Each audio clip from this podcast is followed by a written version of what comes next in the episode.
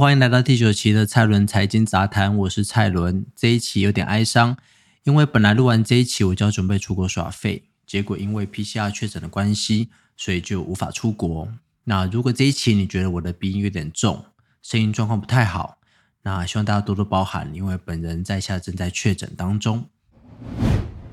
好，那我想这个虽然很哀伤，我们这个该进行的节目还是要进行。首先还是要先来跟大家 update 一下通膨的这个问题，美国 CPI 消费者物价指数的这个更新的状况。好，二月十四号，美国公布了一月消费者物价指数 CPI 季调年增百分之六点四，那之前的数值是百分之六点四五，好，所以微幅下降一些些。那核心消费者物价指数 CPI 季调年增百分之五点五五，之前的数值是百分之五点七，所以也是比之前低一点点。但是这两个数值还是双双高于市场的预期，使得 Fed Watch 升息终点会延后至六月，也就是说市场预期升息还没结束，至少会到六月。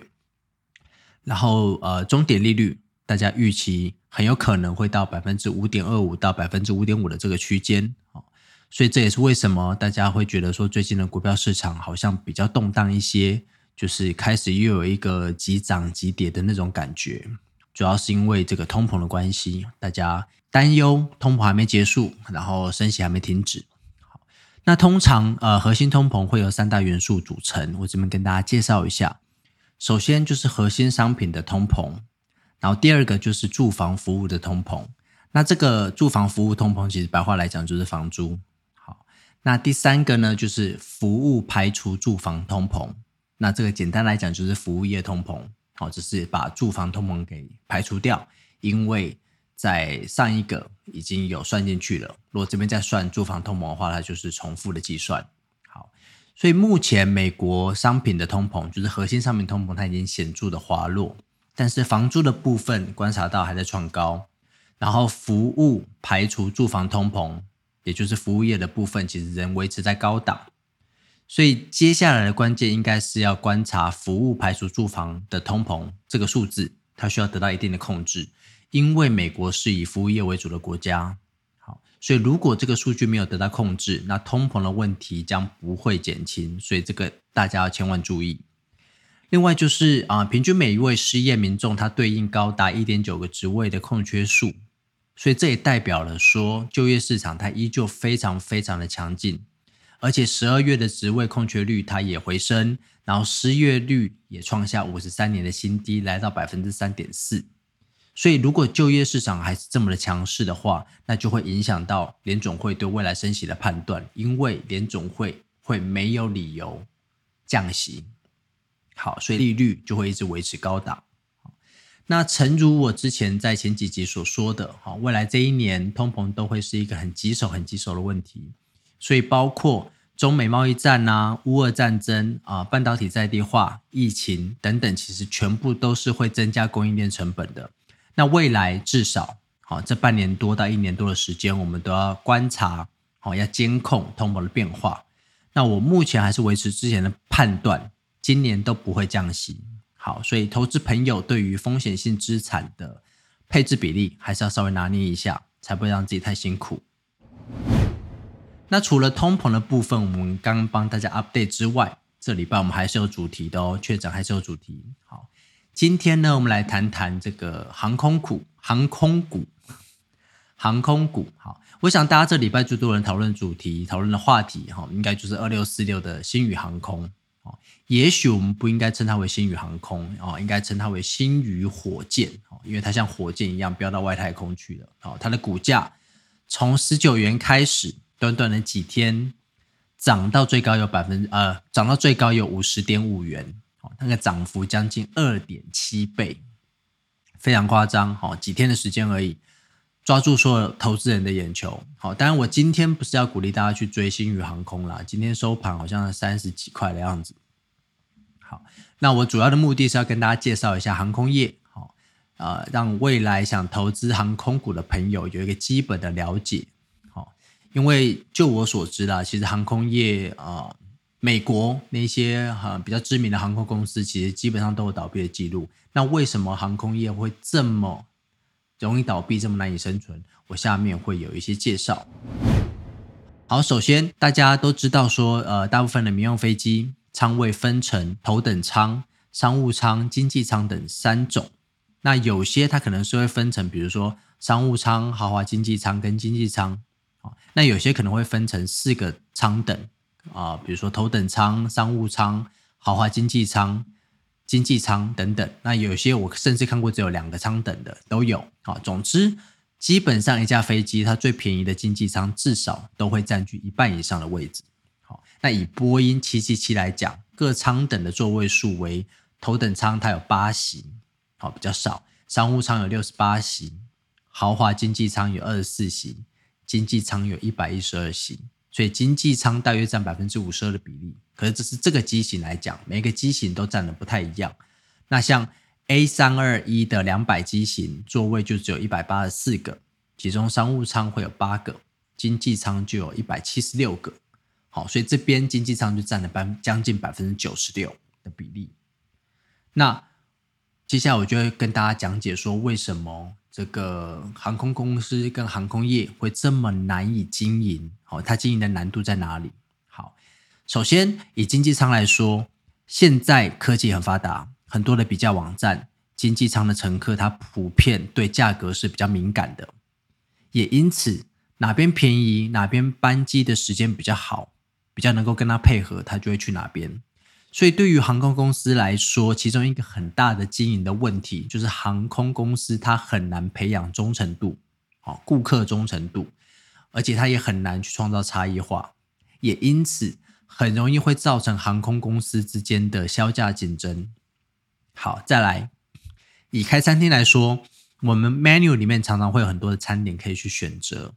如果我们身为餐厅的老板，我们可以依据客户的消费习惯去备料。比如说，假设 A 餐点卖的比 B 餐点好，那我们是不是 A 餐点的备料其实就可以备多一点，B 我们可以备少一点？那这样我们就可以降低库存，也可以避免浪费。但是相同的情况在航空业就不一样喽，因为每个座位、每个班机的座位数是固定的，而且每班飞机在起飞之前，它都很难确定我们预定的状况。哦，它不像说我们这个餐点，我们可以每天。呃，备或者是我们可以有很有弹性的调调整原料，但是航空业它的飞机的座位是固定的，我们很难说我们每天都去改一下这个商务舱的位置啊，然后经济舱的位置啊，好之类的。所以假设那一班的航班没坐满，好每空一个位置，其实都是损失金钱，因为燃油、机组员都是固定成本，所以即使旅客少。它一样要付出相同的成本。好，那换个角度来说，航空公司的获利它也有它的上限，因为每班飞机它的机位是很有限的，虽然多载一个乘客，它几乎没有增加什么成本。因为它我刚才讲了，燃油啦，然后机组员都是固定成本嘛，所以每多增加一位乘客，其实它没有多增加什么成本啦。但是如果他想要吸引更多的乘客，它是不是就需要更多的班次、更多架飞机、更多的航线？那也同时会拉高航空公司固定资产的投入成本，对不对？那如果我就说，如果好，我们又再一次碰到像 COVID 这种疫情、这种高传染力、然后高致病率的高风险的疫情，那该怎么办？对于航空公司来说，它肯定又会是一个灾难，对不对？再来，航空还有航空业还有什么样的困境？好，就是高固定资产。好，航空业是一个高固定资产的类型，也就是说，他们要投入很高很高的资本跟人力。好，那些飞机啦、机组员、维修厂房等等，全部都是啊高资本的东西。那这样子会造成它的人力成本很高昂，然后因为它是需要高资本。需要很多钱，飞机很贵嘛，所以它会产生庞大的债务利息。因为呃，通常我们的航空航空业都是用高杠杆，就是去借贷，好很多的资金来做这个投资，所以它会有庞大的债务利息。那对于航空公司来说，他们的人力成本很高，我刚才讲了，但相对的，他们可以调整人力的弹性又不是这么的好。为什么？因为机组员包含了我们机师，包含我们空服，包含地勤、维修等等，它其实都需要一定时间的培训。哦，它并不是这么简单，说你今天来明天就可以上班。好，所以他们被取代的成本跟培训成本，其实相对来讲会比其他行业稍微高一些。好，所以在遇到像疫情这种极端的状况来说，它会非常非常的考验一家航空公司它调度人力资源的能力。好，接着还没完，航空公司的维护成本非常高，维修成本很高。它除了维修维护飞机的成本很贵之外，专业维修人员的人力成本也是需要考虑的因素。而且因为飞航的这个安全，飞行的安全是航空公司最应该要重视的事情，所以它维修成本也不太能省。因为万一这个飞安出了现什么状况，因为省这个飞安维修的这个预算，然后导致出了什么意外，那基本上对一家航空公司的 reputation 是更伤的。好，再来，燃油成本也是一个非常非常棘手的事情，因为燃油的成本其实在航空公司很大，然后燃油的成本会呈现大幅度的波动，就是在极端的状况下了。OK，所以航空公司为了减轻燃油成本升高的关系，好压力，比如说像以前有什么这个波斯湾战争啊，或是什么什么战争，对不对？那就会很容易造成我们石油的价格上升，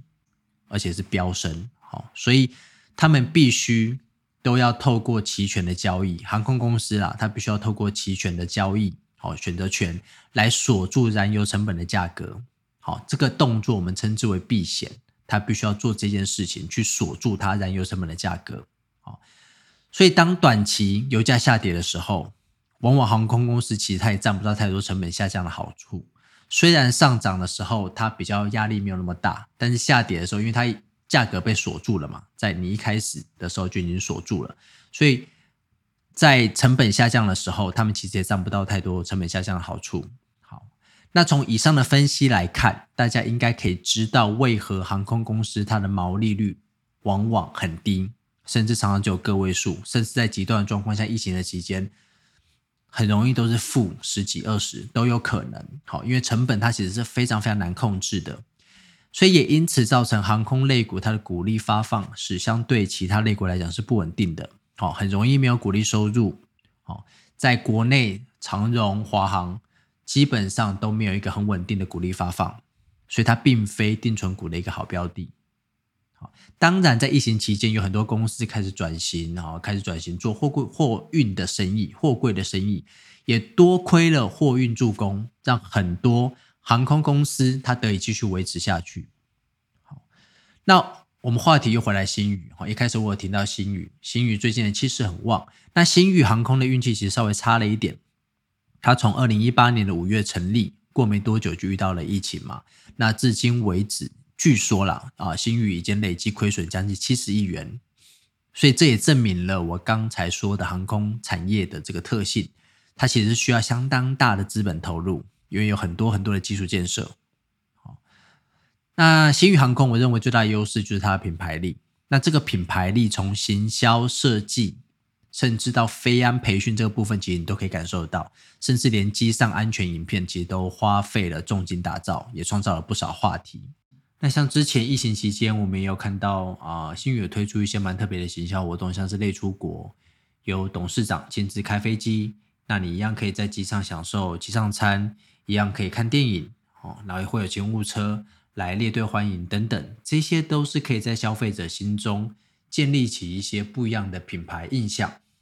然后再来也有一些，我之前有听过他们主打什么无感体验，好，包括香氛的嗅觉，什么座舱空间布置的视觉跟触觉，机上餐点的味觉，好，登机降落音乐的听觉，好，那这一些其实都可以让客户感受到独特性。那当然我还没有实际的体验，本来我这一次就是要坐新宇航空去，结果呢，好，我还没有体验到，好，OK，所以希望下次有机会，好。但这一些高质感的，我们所谓的品牌的定位，就是新宇想要主打的这个高质感的品牌定位，其实都是为了做出我刚刚所说的品牌差异化，也就是航空公司最难给人家的这个东西，就叫做品牌差异化。好，因为它可以避免落入单纯的价格竞争当中。这一点，我认为目前新宇做的很好。所以，呃，呀，我们也很期待说，看之后新宇是不是能够将这个好表现转化在毛利率的提升上。那目前新宇航空一月营收啊来到历史新高，月增百分之五十八，年增将近十三倍，它的爆发力其实是非常惊人的。所以大家会觉得说，OK，张国伟的这个经营策略是奏效的。那公司方面据说也很有信心呐，他说配合疫情解封后旅游爆发，他们认为营收渴望快速提升。那至于是不是真的能够做到，好，它能不能够真的反映在毛利率的提升上面？我们就静静的看下去，所以大家可以去观察，好，就是我刚刚讲的一些呃航空业很容易会遇到的状况跟困境，新宇航空有没有办法能够来改变？如果有办法改变，它就会是一个长期投资的标的。好，所以大家要特别注意这个部分。如果你想投资航空股，想投资新宇航空的话，那以上就是我们这个本周的蔡伦财经杂谈，我首次的这个。啊，从头到尾，好一刀未剪，好，算是因为我知道我的声音可能也录不了太多次，所以如果中间有一些卡螺丝啊，有一些呃小凸锤的地方，希望大家可以多多包涵，因为我实在没有办法再录第二遍、第三遍，其实我已经录很多遍了啦，啊，因为这个我觉得我还是要把这一篇发出去，哈，所以很抱歉，我真的没有办法再多录几遍了。好那以上就是我们本周的蔡伦财经杂谈。希望今天的内容，好，我用血跟泪所写下的内容，呃，大可以帮助大家对航空业有个基本的认识。大家可以自由的判断要不要投资航空类股。OK，自由判断哦，哈。好，一样喜欢的话，请追踪我的 IG Allen A L L E N Allen 底线 F N 二零二二。或直接搜寻蔡伦财经杂谈，并追踪我的 Podcast，以追收到这个最新的上架消息。好，以上感谢大家本周的陪伴，我是蔡伦，我要去休息了，我们下礼拜见，拜拜。